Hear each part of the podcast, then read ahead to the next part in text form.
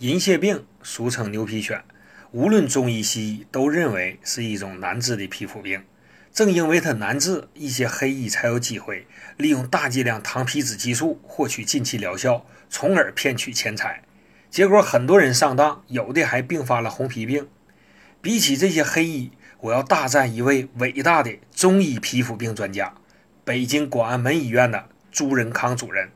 在上世纪八十年代，朱老就无偿地公布了科研成果“克银方”，并发现很多抗癌中药对此病有明显疗效。现在市场上治疗银屑病进行期和玫瑰糠疹的复方清代丸就印证了朱老的经验。方中清代就是一味抗癌中药，该药能清热凉血、解毒消斑，全方可用于血热型皮肤病，症见皮疹鲜红、腮状出血、多鳞屑、瘙痒。或圆形红斑。